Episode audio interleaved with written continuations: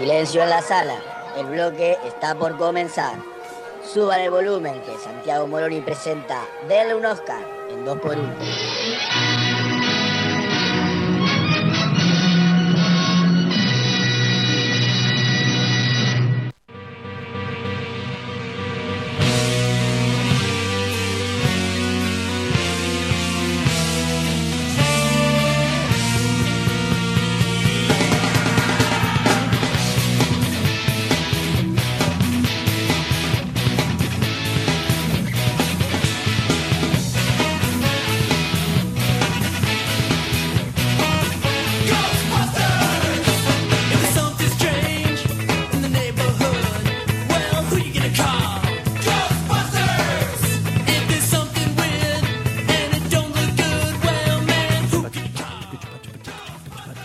Con ese ritmo, siendo las 9 y cuarto y 3 grados la temperatura en la ciudad de Mar del Plata, estamos transmitiendo en vivo por Instagram Live en arroba 2x1 radio porque le damos comienzo a la columna de cine del señor Santiago Moroni. Así es, y hoy con un poquito de historia vamos a reivindicar Sí.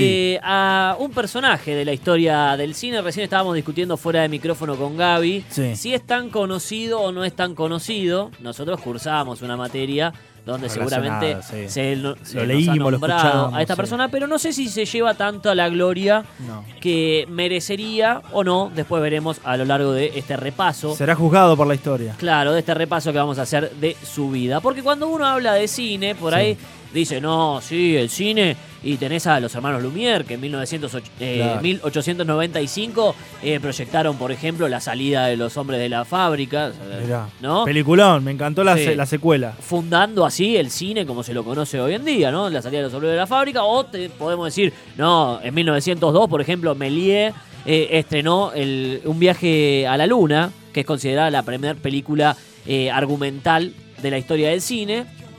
Entonces decimos, no, esos son los padres fundadores.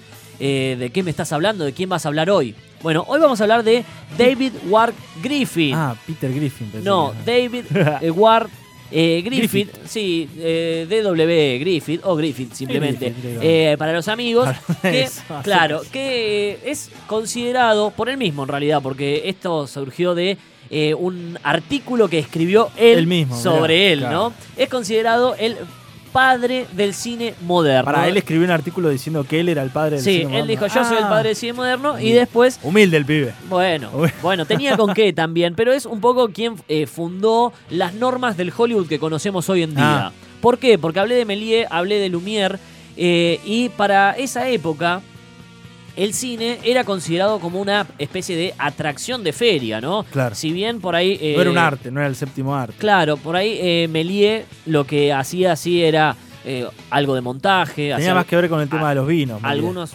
Sommelier. Perdón, te saqué, te Sí, saqué. vos sommelier le decían. Sí, no, sí, yo vivo chupado. Eh, no, pero. Muy, eh, mal, muy mal chiste. Perdona la audiencia. perdónennos. La gente que nos está viendo en Instagram, en arroba 2x1, donde también estamos haciendo un vivo. Y saludo, por ejemplo, a Pristen Rock o a eh, la. Epa, Bueno, la, la Andricina. No, estoy re mal, ¿eh? eh Sí. Isadi Ciardelli, que también se están Saludos. uniendo eh, a nuestro vivo. Pero bueno, lo que hacían eh, tanto Lumière como Méliès, Méliès le daba un toquecito más porque además de hacer una historia argumental, lo que agregaba era algún efecto especial, ¿no? Eso de cortar el plano, gente que Ah. aparecía y desaparecía. Que inventó el corte. Claro, no, pero es tan fácil como lo que hacemos nosotros ponerle con el Con el celular. que decís, che, me voy a esconder detrás de tal lado, o hago chasqueo y desaparezco. Y desaparezco, sí. y pones pausa Claro. y volvés a poner play y ya no está la persona. Bueno, Bueno, antes es- no se le había ocurrido a nadie. este tipo hacía algo así, pero eh, en esa época el cine era considerado una atracción de feria, entonces se pagaba nada, 5 centavos, que por ahí para la época Era un montón. era un poquito, pero tampoco Sí. era una entrada tan cara, para ir a ver un corto de como mucho 10, 15 minutos. Creo que ahora es más caro la entrada de cine en comparación a esos 5 centavos. No sé, En ¿eh? Estados Unidos. ¿Vos decís? Sí, es una de las más caras. Sí, En sí. Estados Unidos es caro ir al cine, pero Sí. eh, bueno, eh, en esa época vos pagabas 5 centavos, iba, veías eso como una especie de espectáculo de magia, como quien hubiese ido al circo, bueno, iba a ver eh, cine para ver este tipo de cosas. La cámara estaba fija desde la butaca, Ajá. O sea, era como una especie de la- los ojos del espectador que ve una obra de teatro. Bueno, era lo mismo. La cámara estaba ahí fija Sí. y eh, se veía únicamente lo que captaba la cámara. Eh, y, como dije, la- las películas eran cortas. Era un entretenimiento vulgar, digamos. Claro, de, bien de feria, como dijiste al principio. Claro, pero acá es donde aparece ¿Qué pasó? este Griffith, ¿Qué pasó? que es el primero que elevó el cine a ser considerado ya como un arte. Ah, No era eso de, che, mirá esta novedad, de imágenes que se mueven y qué Mirá sé el yo. tren, mirá el tren. Sino que eh, la gente iba a buscar una especie de belleza. Eh, él de hecho decía, lo que el cine necesita es belleza. La belleza del viento moviéndose entre las hojas de los árboles. Ah, qué poeta. Eh, era una de sus frases. Qué Pero poeta. ¿quién fue David Ward Griffith? sí. Bueno, como cualquier eh, hijo, de, Hijo de vecino, vecino. nació algún día. Claro. Eh, en esta oportunidad nació un 22 de enero de 1875 en Kentucky, Estados Unidos. Eh, hijo de padres irlandeses que habían emigrado a Estados Unidos, pero eran partidarios, pero no. De Obama. Y, y eran partidarios Ah, sí. de los estados del sur. Ah, sureños. Sí, esto es muy importante porque ¿en qué época nació? ¿En qué año?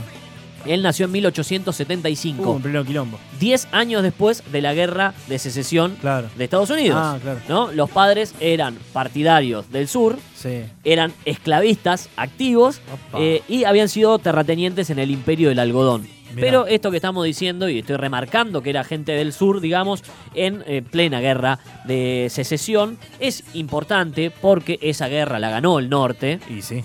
¿No? Y no volvieron Eh, más los otros. No, si no seríamos... Hashtag no, no, Sí. no, no vuelven más. Si no, seríamos todos del Ku Klux Klan, digamos, y Claro. hablando un poco de la supremacía del blanco. Sí. eh, y, ¿Cómo sería un Hollywood, no? Si hubiese ganado el sur. Sí, y siguiendo esclavizando a los negros. Eh, pero bueno, esto, la guerra de secesión, Sí. lo que hace es afectar claramente a la familia de Griffith, que terminó arruinada y viviendo en la pobreza. El papá estaba metido a tal punto Sí. que llegó a ser coronel en la guerra. Ah, mierda. O sea que era gente que había participado activamente y de chiquito siempre le contaba estas historias al pequeño David. Sí. Le decía, bueno, eh, Antes era mejor. primero que sus ideas seguían siendo la de el hombre blanco Claro. contra el hombre negro, digamos. Sí. Eh, pero después le contaba estas historias de un poco infladas ¿De su participación en la guerra y lo Claro. bien que había hecho y todo eso. Le decía todo tiempo, ah, antes las cosas eran así. Claro, Con esto- nosotros, como es, no pasaban estas cosas. Claro. Esto un poco va a afectar Antes después le la- hacíamos cortar el pelo, perdón, perdón. Claro, sí, sí. va a afectar la, la carrera un poco de Griffith, Griffith. que tuvo algunas críticas por su forma Sí. de contar las historias. Ah. Eh, pero él de pibe quería ser escritor. Mirá. Nació leyendo mucha literatura de los autores. ¿Nació eh, sabiendo leer? Fua, eso, es- No, eso no, para- bueno, ah, fue ah, perdón, aprendiendo, perdón. fue a la escuela, era un tipo, a ver, tampoco. Eh, pero eh, creció, una. sí, creció leyendo mucha literatura de los autores victorianos de Inglaterra, Mirá. entiéndase Culto. Dickens, entiéndase Shakespeare. Sí. Entonces le había generado una pasión por la escritura, su sueño era ser poeta, Sí. Pero venimos hablando de que la familia después de la guerra no la pasó bien, terminó No. una familia pobre, entonces como el culo. dadas las condiciones en las que vivía el joven eh, Griffith, tuvo que laburar de lo que podía. Había que salir a laburar, hermano. Porque Claro. en, en- en un país se hace trabajando. Los países se hacen trabajando eh, y más cuando Pero per- pará, antes eran ricos, la familia. Claro. Claro, después pasaron cosas. perdió, la, perdió la guerra y se quedó sin esclavos y quedó nada. Ah. Entonces, como no puedo mandar a laburar al negro, tuvo que ir a laburar. Tuvo que salir a laburar eh, él. tuvo que ir a laburar él, Maldito claro. peronismo. Bueno, fue periodista, bombero, poeta, Sí. vagabundo Apá, y obrero metalúrgico. No sé si en ese orden concretamente. yo pero- mi pregunta es lo de vagabundo lo contás como oficio. No, bueno, son cosas de la vida. Le La tocó, le tocó claro. ser vagabundo, digamos, pero laboraba eh, como obrero metalúrgico mucho tiempo. Mirá, metalero era. Sí, hasta que. Te juro eh, que te dejo, te dejo tranquilo. No, no, dale, me, me encanta. Hasta que en 1897 Sí. encuentra su primer vocación, que fue la de eh, actor teatral. Ah, bueno, bien. Sí. Eh, sin embargo, no fue hasta 1900, clavado, donde eh, se dedicó profesionalmente a la Ah. actuación sin dedicarse a otra cosa. Hasta el momento, laburaba en la fábrica, se iba a actuar. De hobby, claro. Sí, pero se ve que no era muy, muy, muy, muy buen Muy actor, Mm. ¿Por? por no decir malo. en realidad. Pero bueno, nada, se, ¿Qué man- pasó? se, manta- se mantenía. Su sueño en realidad era ser escritor, ¿no? No estaba en la familia correcta, digamos, para ser buen actor. no, no, no, pero... Era un estebanés. No, por ahí fue como que el, el laburo que consiguió fue de actor y en realidad su sueño era más escribir. Ah, Sí, en ah. 1904 se dedicó de lleno a la comedia. O sea que ¿A le, escribir? le- le iba bien. Era el por primer estandapero de la historia, podríamos decir. No, no, actor de comedia. Ah. Antes como que agarraba todos los papeles, Ah, pero en, comedia. en 1904 eh, se dedicó a la comedia y no fue hasta 1907 donde su vida cambió completamente. Para el momento ya había dirigido, había escrito también algunas obras de teatro. Ah, pero todo teatro esto. Siempre estaba dedicado al teatro, pero en 1907 iba a incursionar en el mundo del el cine como actor. Que él mucho, mucho no tenía, no tenía ganas, no le gustaba, porque, como dije, hasta el momento, el cine era considerado un medio inferior, ¿entendés? Era, eh, Claro, el teatro Un te, entretenimiento en una sala. te daba mucho más prestigio, y si bien en el cine podías conseguir un laburito de actor, Claro. eras un actor de segunda. Que de hecho las primeras películas no usaban actores. No, usaba gente. Gente de la calle. eh, cu- cualquiera, digamos. Ponían la cámara en cualquier lugar y, y lo que pasara. Claro, pero bueno, la falta de trabajo Sí. hace que Griffith tenga que La decir, necesidad bueno, tiene cara de hereje. claro, dijo, bueno, ya fue, voy, laburo en el cine. Había un amigo además que le insistía, le decía, dale, Griffith, dale, Vos sos bueno. Dale, Vos David. tenés que hacer estándar. dale, David, andá, laburá, que el, el cine es el futuro, dale, ¿qué? Entonces, eh, lo que hizo, además de actuar, fue empezar a repartir guiones. Él escribía, ya había tenido alguna experiencia dirigiendo y escribiendo para teatro, entonces manda un guion, por ejemplo, a eh, Biographic Film Company, que es la primera compañía que le da laburo. Le dice, che, mira qué bueno, dale, vení. Una firma- compañía de cine. Nueva, firma nuevita. una compañía de cine Sí. donde firma un contrato Sí. y ahí fue donde empezó a escribir y actuar en cine. Vendía guiones, por ejemplo, por 15 dólares, Ah, que era, Era buena, dinero, era buena sí. guita, o actuaba por 5 dólares al día. A veces lo hacía con la Germu, entonces llevaban 10. Se llevaban buena plata para la casa. Del padre del cine estamos hablando acá con arroba Moroni Santiago a través del 897 o de, eh, eh, si lo quieren ver en vivo, esa belleza hecha carne a- en arroba 2x1 por Instagram. Y estamos eh, repasando un poquito la vida de Griffith, nada tiene que ver con Peter Griffin, eh, del padre del cine moderno, ¿no? Correcto. ¿Qué más tenemos? El que sentó las bases en Hollywood, dicen algunos. Mirá, Bueno, en junio de 1908 sí. le encargan dirigir su primer película, Las aventuras de Dorotea. El tipo lo hace, Sí, es como de- toda la explorador. Sí. debuta en el cine, no tengo ni idea de qué serían las Sí. aventuras de Dorotea. Lo peor de Él- todo es que no hay registro de eso, ¿no? Se No, perdió todo. Se perdió eso, no Claro. saber. Se Eh, pero lo cierto que con esta con esta película Sí. él empieza a hacer algunos Ah, cambios, empieza a algunas modificaciones. Cuestiones del cine, del teatro en el em- cine, eh, ¿no? mm, al revés, empieza a crear un lenguaje cinematográfico. Ah. Se empieza a alejar un poco del teatro porque él tenía alguna idea de eh, a lo que quería apuntar, eso que dijimos de buscar la belleza, Sí. ¿no? Y él hablaba de la belleza, la frase que leí hoy era la belleza de las hojas moviéndose. Claro. Después vamos a puntualizar un poco más, Ah. pero imagínate que eh, si la cámara estaba desde la butaca del espectador, Sí. muy difícil ver las hojas moviéndose. Entonces empieza a hacer algunos, truquitos. ah, a sacar la cámara del trípode. empieza a hacer algunos truquitos con la cámara, correcto.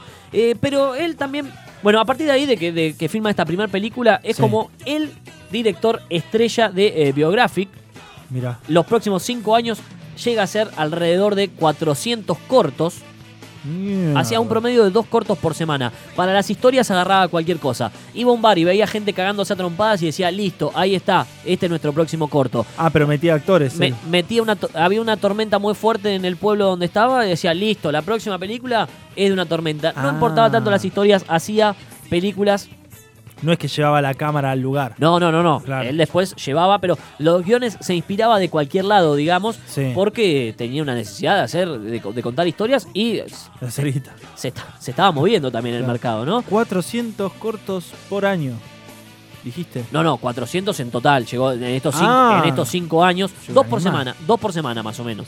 Claro. Sin embargo, no fue hasta 1913 donde pega un saltito más. Él venía viendo ya bastantes películas europeas Sí. que eh, principalmente venían de Italia, que duraban dos horas, dos horitas y algo, una horita y Oh, pico, Había que fumarse. eso. ¿no? Y que eran. eh, Para, eran de las que. de- del estilo ese que, que sentaban una cámara y había una representación teatral, digamos, una obra de teatro grabada. Claro, pero duraban dos horas. Él Joder, ve- venía haciendo cortos de 10, 15, Sí. como muy loco, 20 minutos. Y él dice, che, loco, tenemos que hacer una película así acá Ah, sí. ¿Por qué las Claro. películas están pensadas como para hacer un espectáculo de feria y nada más? Claro. Entonces, Saquemos la cámara del estudio. claro, entonces ahí es donde, sin autorización Sí. de la empresa, filma Judith de Betulia, el primer largometraje Sí. que obviamente le costó El trabajo. el despido. ¿no? Lo echaron, le dijeron muy rico todo, bueno, Muchas gracias, No fuiste- te hagas el vivo. fuiste nuestra estrella, pero, pero fuiste. fuiste, claro. Entonces ahí es donde agarra todo su equipo y se va a California, Recaliente. Imagínate. donde 1913 ya Imagínate, estaba, Recaliente, lo acaban de echar. claro, donde ya estaba naciendo Sí. Hollywood. Que vos habías contado que Hollywood nace a través de la persecución de Edison. Claro, la, que les cobraba por usar las máquinas. Nueva, Nueva York y toda esa zona estaba la, la- la influenciada. parte este, Claro, estaba influenciada por Edison, que les cobraba por todo. que le daba las máquinas, pero le decía, te, te cobró un impuesto porque te estoy dando las máquinas. Claro. Entonces la gente dijo, no, ¿sabes ¿Sabés qué? la- la No- nos vamos, nos cruzamos de costa y Y además andá a en cobrarme allá. California encontraron un lugar muy bonito porque el clima era mucho mejor, Sí. tenías más luz, el- la, la tierra era más, más barata, entonces podían comprar estudios grandes. Claro. Bueno, así fue como Griffith y toda Él su agarró esa gente- movida, digamos, en, esa, en ese contexto. Él Claro, también se va a por- California. a ver, 1913, 1915, más o menos por, por esas fechas Ah, estamos claro. hablando de la creación de Hollywood. Sí. Y se va con la idea de hacer una película grande. Pero cuando digo grande, es grande de verdad. Con porque, G mayúscula. eh, sí, Judy de Betulia era una película larga. sí Pero él quería hacer una grande. película grande, una mega producción. Claro. ¿Y se acuerdan que yo dije que él venía de una familia, Media pobretón. Él se Sí, había ido a la pero- quiebra, a la pero que- pero que había crecido el- eh, y el padre había participado en la Sí, guerra la de Guerra secesión Sur, sí. y toda su infancia le contó historias de la guerra de secesión y que yo y fui lo- un héroe y qué sé yo. ah, Bueno, encontró una obra, una obra, una novela que ya había tenido una obra de teatro escrita por un cura que hablaba justamente de la guerra de secesión. Mirá. Dijo, esta es mi oportunidad, esta va a ser la película que yo voy a hacer a lo Oh. grande. Así fue como Adaptó la novela. Filmó Al una cine. película de más de tres horas, Oh. donde trabajaron 18.000 personas y es considerada la primer superproducción de Hollywood. de Hollywood, la primera superproducción del cine. Se llama El nacimiento de una nación, también ¿Les la habrá contamos. pagado a todos? Sí, calculo que sí, sí, calculo que sí. Eh, el nacimiento de una nación, una película muy grande de verdad, que recibió primero Sí. muy buena aceptación del público. ¿Por qué? Porque estaban viendo algo nuevo, algo que nunca ¿Ganó se había Oscar? Ah, re que no. No, le dieron un Oscar honorífico a esta persona. Capo, el Oscar vino mucho después. Pero en el 27, si mal no recuerdo, Claro. 27-28, pues se entregaban antes de, de a dos años. ah, Eh, pero bueno, primero fue como una gran revolución del cine, ¿no? La gente iba, la aplaudía de pie, lo que estaban viendo era impresionante, millones de extras, eh, Claro. escenarios gigantes, explosiones seguramente. hac- hacía tomas eh, desde... Aéreas. Sí, hacía tomas desde Con aviones. globos aerostáticos. Ah, claro. eh, se acercaba para verse las caras, hacía cosas que nunca se habían visto en la época sí. y eso fue lo que hizo el click para que el cine sea entendido como de mero entretenimiento a Sí. ser entendido como un arte. Como y ahí arte es donde se sentaron las bases de la producción de Hollywood, ¿no? El estilo que hoy vemos de películas. Claro, él creó el lenguaje. Creó, eh, eh, sí, fue una de las primeras el personas hollywoodense. si bien ya habían cosas que iban haciendo pequeños directores, este Sí. fue como el que se atribuyó todo porque lo unió. Claro. Y el lenguaje Porque cinematográfico. ese pedazo de película. Claro, el, el lenguaje cinematográfico que conocemos hoy en día Sí. eh, se le puede atribuir, atribuir a claro. Griffith. Sienta sus bases en ese, en ese momento. Claro, pero no todo es color de rosas para Griffith. No, no, sepia sería en ese momento. Sí, no en ese momento era todo blanco y negro. no había otro color. Eh, pero claramente, Sí. si bien la película gustó mucho por lo que se estaba viendo en pantalla, ¿Qué la pasó? historia que contaba, Ah, no era tan buena, ¿no? Era del otro lado. porque si vos estás contando la historia de la guerra de secesión Sí, y venís del sur y tu papá era un esclavista activo, sí. la historia No va a gustar. terminó siendo muy racista, muy a favor del Ku Klux Klan. Ah. De hecho, que el Ku Klux Klan después ande con eh, em, La capucha. cruz, no, con cruces prendidas a fuegos, Sí. lo toman de esta película. hasta el momento. Ah, mirá, antes no lo hacía. Hasta el momento no lo hacían, pero como para darle más espectacularidad, Griffith se, se ve que decidió prender fuego las. ¿Y qué hacemos? Prende fuego una cruz, me imagino Claro, habrá sido esa prendía fuego la cruz y el Ku Klan dijo, che, qué bueno que está esto, hagámoslo así. Terminó con alguna matanza de negros también. O sea, fue una película que revolucionó porque los que estaban a favor se potenciaron, los Sí, que pues estaban, estaban en contra. contando la historia de los que perdieron, digamos. Claro, los que estaban en contra, obviamente, reaccionaron. Todo esto no le cayó muy bien a Griffith. Sí. Dijo, che, qué intolerante la gente. Y ahí fue ¿No donde sacó. una joda? Ahí donde sacó su segunda gran producción, eh, que es incluso más grande que El nacimiento de una nación. Es considerada la película más cara hecha en la historia del cine. Mirá, Se llama Intolerancia. intolerancia. Sí, Intolerancia. Y ¿Le cuenta- gana incluso a las películas de ahora? ¿En más caro? y, eh, en relación a la época, digamos. Ah, no, no, el tipo claro, invirtió. A ver, Claro. claramente hoy por ahí No, sí, hacer digo, Avenger eh, te salga más claro, caro. En game habrá salido muchísimo más caro. Claro, pero eh, en relación a la época tuvo que desembolsar muchísima guita. Y Claro. bueno, Intolerancia cuenta la historia de cuatro, en paralelo son cuatro tiempos, digamos, Sí. con historias de intolerancia que llevan a hechos injustos. Uno, por ejemplo, es la muerte de Cristo, otro es la caída, la caída de Babilonia, Claro. otro es la matanza de protestantes en Francia Mirá. y eh, después agregó uno que era una huelga, una huelga contemporánea. Y lo que hacía en la película era ir y venir en el tiempo. Ah. Entonces, una especie, no, no sé si la palabra es flashback, porque ese Sí. tipo también inventó los flashbacks, Sí. pero lo que hacía era cortar las secuencias y, y, bueno, contaba un pedacito de una, un pedacito de otra, un pedacito Claro, de otra. Un Tarantino, digamos. Ponele, no sé si llegaría a Tarantino, pero Sí. eh, iba armando la historia en... Como la película de Damián Cifrón, la de eh, Relato Salvaje. Claro, Varias, varios no, relatitos. iba, desorganizando eh, cronológicamente la historia. Entonces contaba pedacito, pedacito, pedacito. Que, nuevamente, eso hizo que la película no guste.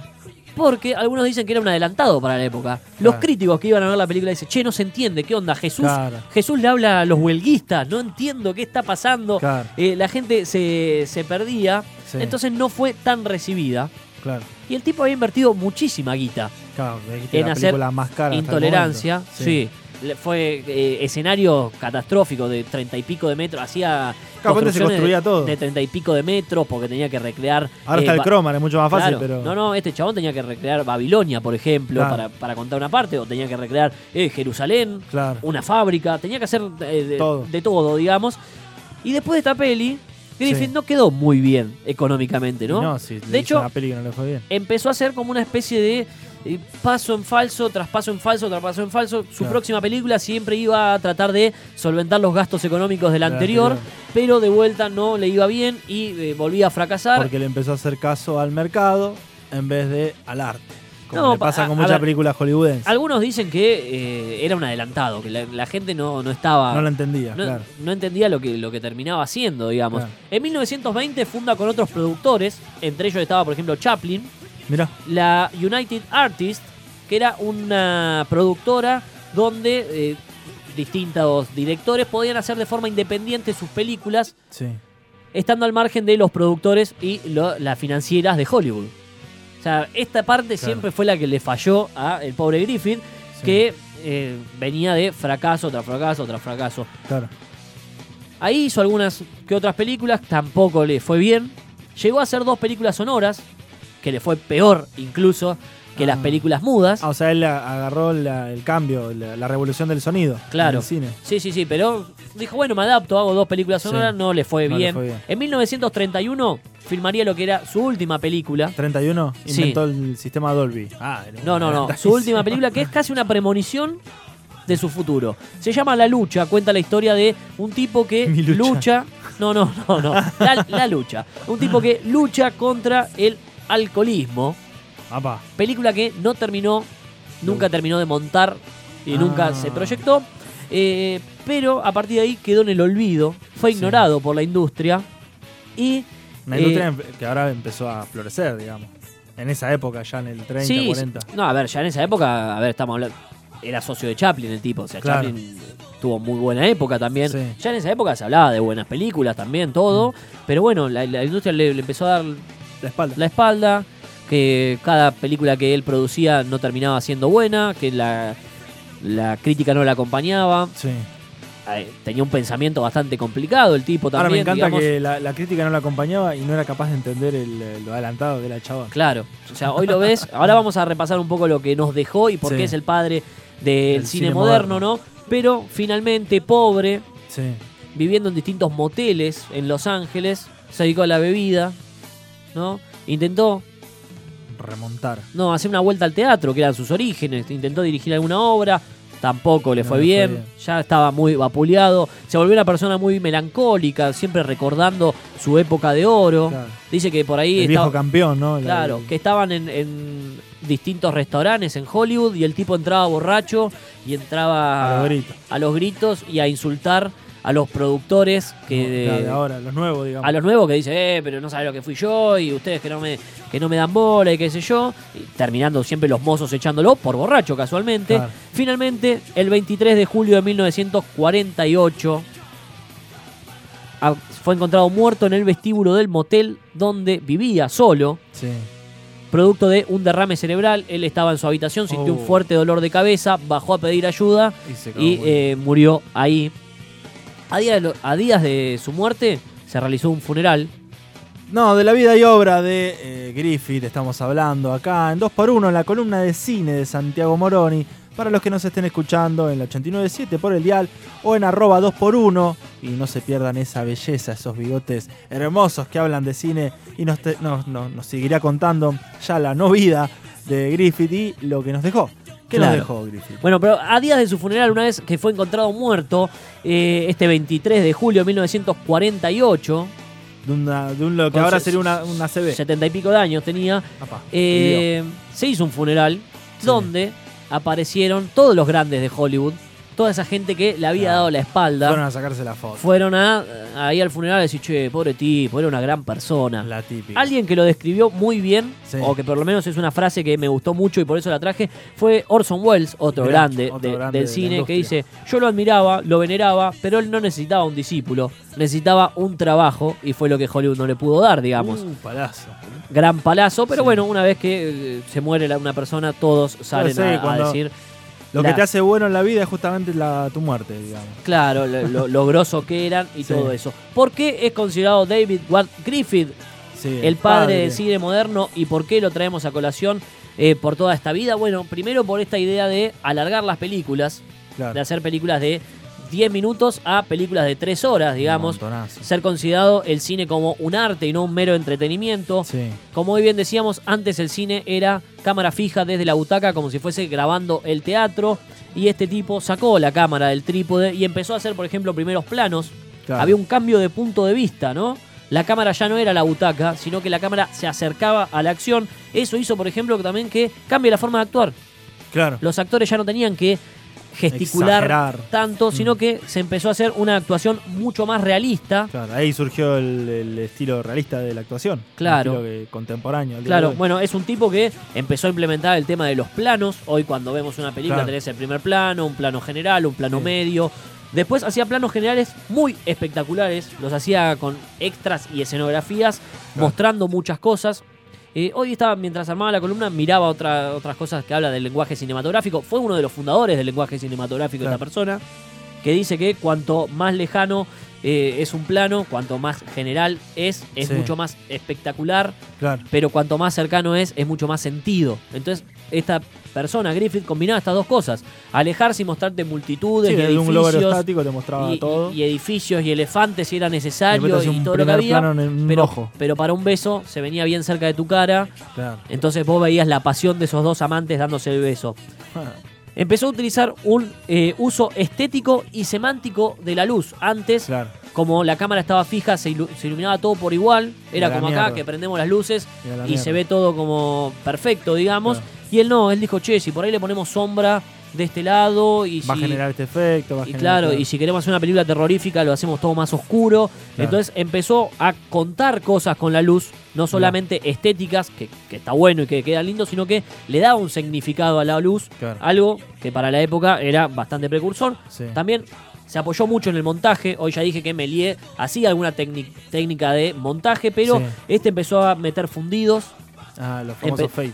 Claro, empezó a meter eh, flashbacks. Claro. montaje paralelo, contar dos cosas que están sucediendo al mismo momento. Antes era todo el cine lineal.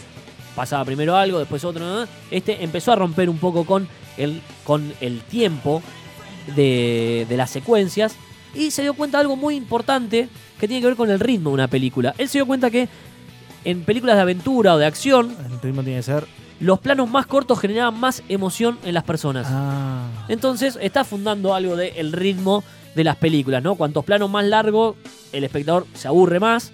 Claro. Cuanto plano más corto, estamos como más activos. Y eso de mover la cámara Sí. no solo habla de eh, distintos planos, distintos puntos de vista, sino introdujo otro concepto que es el fuera de campo. Fuera de campo.